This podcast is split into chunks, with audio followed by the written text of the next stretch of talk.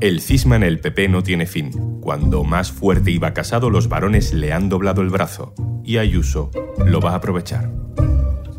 Hoy en un tema al día, Ayuso huele la sangre de Casado. Un tema al día con Juan Luis Sánchez. El podcast de eldiario.es. Una cosa antes de empezar, este podcast cuenta con el apoyo de Podimo. Gracias a los suscriptores de Podimo puedes disfrutar de este programa de manera gratuita.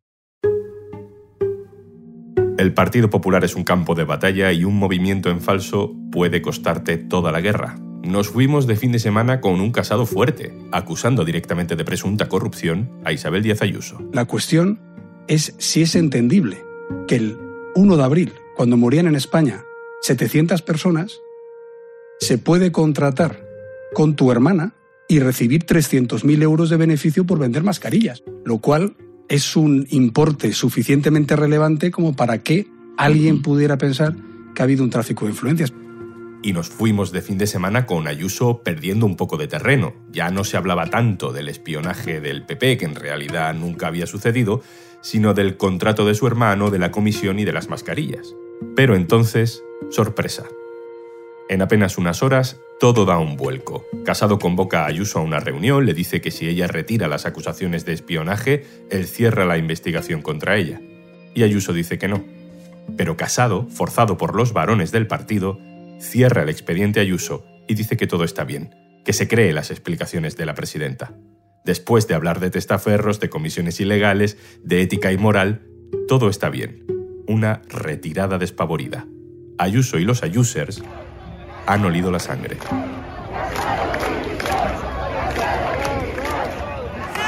vendido, fuera del partido. Casado, vendido, fuera del partido.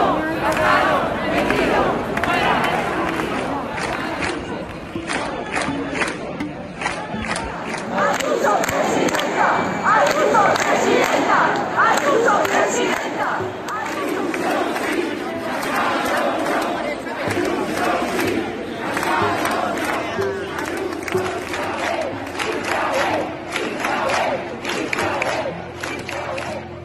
Miles de personas se han manifestado en la sede del PP este domingo acusando a Casado de las cosas que suelen acusar a Pedro Sánchez. ABC pide la dimisión de Casado y no es el único. El mundo también pone sus cañones a apuntar hacia Génova. ¿Qué acaba de pasar? Vamos a entenderlo con Aitor Ribeiro, compañero del diario.es que cubre informativamente al PP. Hola Aitor. ¿Qué tal, Juanlu? Aitor, ¿por qué Casado pasa de 100 a 0 en 24 horas? Bueno, parece que responde a su intento de atajar una crisis que interna y externamente estaba perdiendo. Es decir, la guerra total que abrió con Isabel Díaz Ayuso se le ha puesto muy rápido en, en su contra, no solo mediáticamente, que era eh, probablemente algo previsible y, y, previsto incluso, sino mm, a nivel interno, orgánicamente. Y por la reacción tan inmediata y además entregando su mejor posición negociadora, que era el expediente, sin. Parece que en Génova tenían la idea de que no podían darle la vuelta de forma inmediata. Algo pasa en esa reunión del viernes por la tarde, ¿no? Sí, Casado convocó a Ayuso en la, en la sede nacional del, del, partido y por lo que ha trascendido no hubo un acuerdo pese a este cierre del, del, expediente, lo que da es una muestra de la debilidad de Casado. El presidente del PP eh, aceptó las explicaciones de Ayuso y aún así Ayuso no eh, accede a hacer una comunicación en la que reconozca que no ha habido ningún espionaje por parte del Partido Popular hacia, hacia ella. ¿Qué cambia entonces para que Casado entregue la posición, se repliegue de esa manera? Claramente es la amenaza de los varones eh, territoriales, de los presidentes autonómicos del Partido Popular. El cierre del expediente informativo abierto a Ayuso era una de las exigencias de los líderes territoriales, con Alberto Núñez Feijo a la cabeza, y a Casado llegaron a amenazarle con exigir un congreso extraordinario, convocar uno sin su apoyo, lo que hubiera supuesto su final. Y ahora habrá que ver qué pasa, como decías antes, ¿no? Con la, con la frase que él mismo dijo el viernes en, la COPE. Una frase contundente y dura que habla de moral más allá de legalidad y que todavía no, no ha resuelto Casado. Aitor, ¿por qué los varones presionan a Casado y no presionan tanto a Ayuso, que es, digamos, la primera que ha aireado a través de los medios de comunicación que el PP la estaba espiando y que había hablado con unos detectives? Si la crisis es provocada por ella, ¿por qué Casado es el que recibe más presiones? Aquí se están jugando dos partidas a la vez. Una es la guerra que libran Casado y Ayuso desde hace meses por el control del PP de Madrid, desde el pasado verano, con todas esas declaraciones y pugnas que hemos visto. Y la otra es una heredada desde el Congreso Nacional de 2018 que encumbró a Casado como presidente y en el que derrotó a algunos de los presidentes autonómicos actuales, a Juan Manuel Moreno de Andalucía, por ejemplo, y a Alfonso Fernández Mañuco de Castilla y León, quienes apoyaron a Soraya Sáez de Santa María en el, en el Congreso, y Alberto Núñez Feijó, que amagó con postularse y que al final renunció a hacerlo, todavía no se sabe muy bien por qué motivo. ¿no? Y tras ese Congreso de 2018, pues, Casado, como hacen todos los presidentes de los partidos, inició un proceso interno para amarrar el poder orgánico, ¿no? En este caso el poder provincial, que es muy importante en el PP porque es un contrapeso a los varones autonómicos. Impuso listas electorales en 2019, metió mano en la composición de los eh, gobiernos autonómicos. Hay que recordar que Teodoro García G fue quien negoció los acuerdos con Ciudadanos y con Vox en Andalucía, por ejemplo. Y ahora le están pasando a ambos la factura de, estos últimos cuatro años, lo que no implica afinidad con Ayuso, a la que más bien eh, parece que tienen miedo. La honra de Ayuso está en juego y mediáticamente no le conviene mucho que se siga hablando del contrato de su hermano. Pero, sin embargo, ella no le coge la mano tendida a Casado para cerrar la crisis. Ha olido la sangre y ya va por él. En política la, debilidad de tu rival es tu principal fortaleza y Casado ha dado por primera vez muestras de ceder en la pugna abierta con, con Ayuso, ¿no? Hasta que comentábamos hace un momento, pese a tener en contra todos los medios, pese a que Ayuso siempre gana eh, el aplausómetro en los actos con las bases de los partidos, pese al resultado electoral del 4 de mayo y pese a la irrupción en el debate de Aznar o de Esperanza Aguirre, el presidente del PP siempre había mantenido el, pulso con Ayuso. Esta retirada de expediente es eh, su primer paso atrás y no parece que en la Puerta del Sol sean de los que les gusta hacer prisioneros, que van a la guerra con todo, vamos. Casado está muy tocado, la mayoría de la prensa conservadora le culpa de todo, pero parece que Teodoro García Gea puede ser la cabeza que pueda cortar para salvarse él.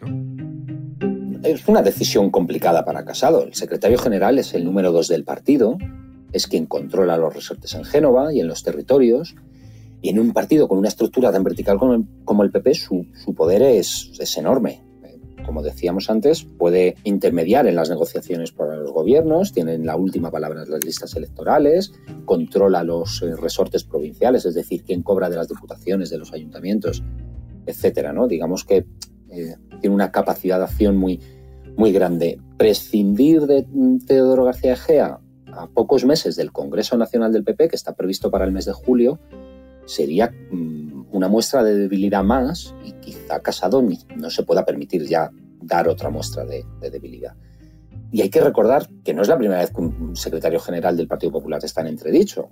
Mm, hay otros secretarios generales que tuvieron muchos problemas y a los que sus presidentes decidieron mantener. Voy a poner un único ejemplo, el último, el más reciente, que es el de Cospedal, eh, cuando aquella declaración en la que dijo que se estaba pagando a Luz Bárcenas un sueldo en diferido, o cuando reconoció que se había destruido a martillazos los discos duros del partido para hacerlos inaccesibles, pues eh, Mariano Rajoy nunca prescindió de Dolores de Cospedal como su secretaria general. Después de lo que ha pasado, y si esto es una guerra, pues vamos a ver cómo están los bandos. ¿Quién ahora mismo está con Ayuso? Con Ayuso hoy está más gente incluso que el viernes, y eso que el viernes Ayuso ya era el cohete político que lleva siendo en los, últimos dos años, ¿no?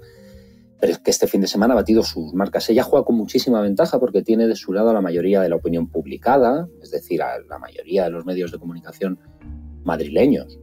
No solo les une afinidad ideológica, sino que el gobierno de Madrid los sostiene a través de publicidad institucional, patrocinios y otros resortes que tienen gracias a gobernar una institución con 20.000 millones de euros de presupuesto, ¿no? Pero también tiene el favor de las bases de la derecha, no hablo solo del PP, sino de la derecha sociológica y de los votos eh, logrados en, en 2019. Este ha sido un elemento clave en los acontecimientos de, de los últimos días. Además, eh, el rechazo de los varones a las decisiones de Casado, a estas decisiones que ha tomado desde que estalló definitivamente la bronca la semana pasada, suponen un apoyo indirecto para ella. Y eso soluciona la que hasta ahora era su carencia más grave, no tener apoyos internos más allá de Madrid.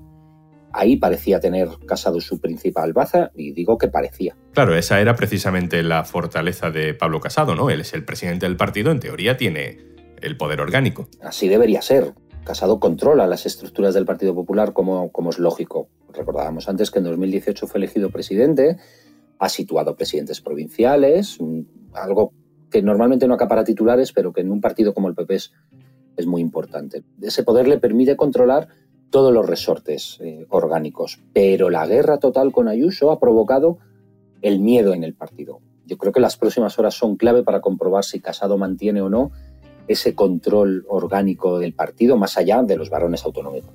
¿Te animas con una quiniela? ¿Llegan los dos vivos a 2023? ¿Uno de los dos? ¿Ninguno? Sinceramente, Juan Lu, yo no esperaba que Casado cediera tan pronto en el asunto del expediente, porque eh, tenía de su lado un arma fundamental, que era la confesión de Ayuso. La presidenta regional reconoció que su hermano cobró de una empresa, de un amigo común de ambos, por hacer de intermediario para traer mascarillas desde China en plena pandemia. Si el viernes parecía que ambos tenían opciones en esta guerra y que en realidad lo más probable era la destrucción mutua asegurada, yo ahora mismo creo que no apostaría por, por Pablo Casado.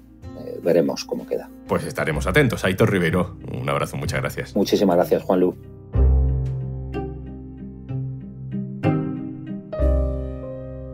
Y antes de marcharnos... Si has escuchado más de un episodio de Un tema al día, esto de los podcasts y las historias en audio va contigo.